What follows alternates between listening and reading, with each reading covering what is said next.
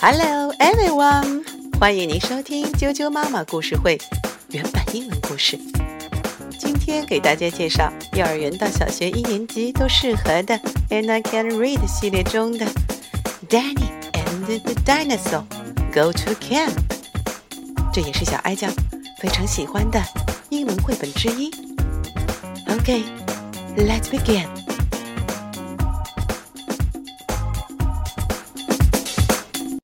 I'm going to read you a book called Danny and the Dinosaur Go to Camp. Turn to page 5, where you see the picture of Danny riding on the dinosaur as they leave the museum. That's where we'll begin. Danny and the Dinosaur Go to Camp by Syd Hoff.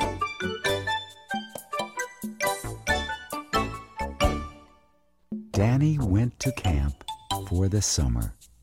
He took along his friend, the dinosaur. Camp is fun.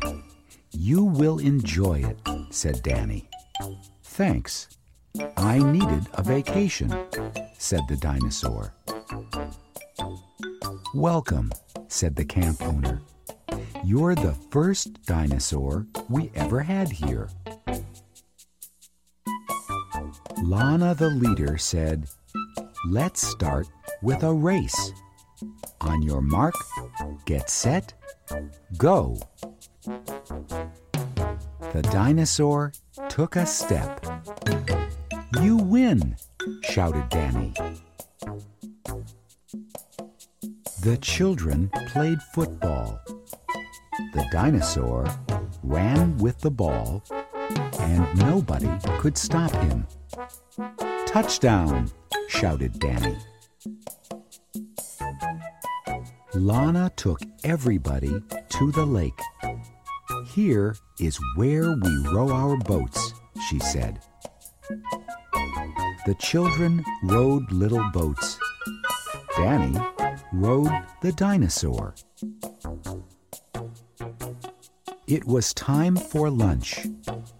Please pass the ketchup, said Danny. Of course. Just as soon as I finish this bottle, said the dinosaur. After lunch, everybody wrote letters home. Please send me my own ketchup, Danny wrote. Send me a pizza, wrote the dinosaur. Now, let's go on a hike, said Lana.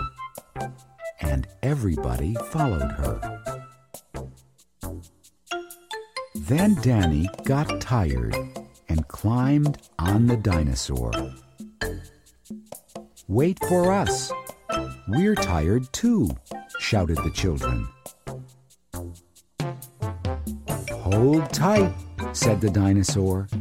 The dinosaur even carried Lana. It got dark. Everybody sat around the campfire.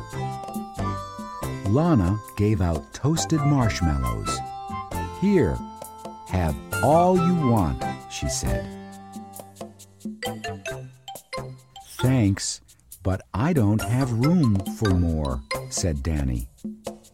I have room, said the dinosaur. It was time for bed. I can't wait to get under the covers, said Danny. Me too, said the dinosaur. But the dinosaur's bunk was too small for him. He took a pillow and went outside. Wake me up for breakfast, said the dinosaur, fell asleep on the ground. Good night, Danny said.